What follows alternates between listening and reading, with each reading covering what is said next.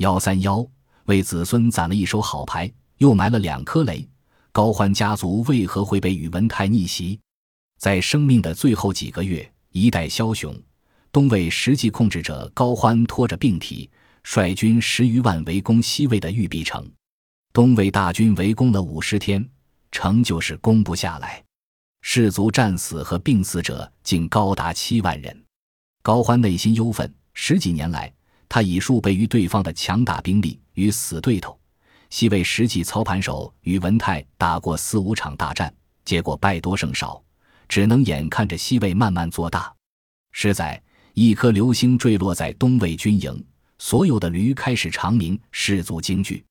高欢的坐骑也受到惊吓，失蹄将他摔下马。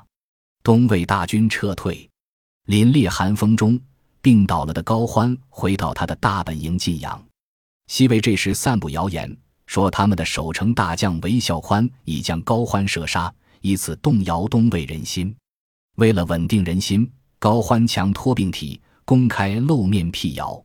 在与军政权贵的见面会上，高欢专门让手下大将胡律金唱起《敕勒歌》，他自己也跟着唱：“敕勒川，阴山下，天似穹庐，笼盖四野。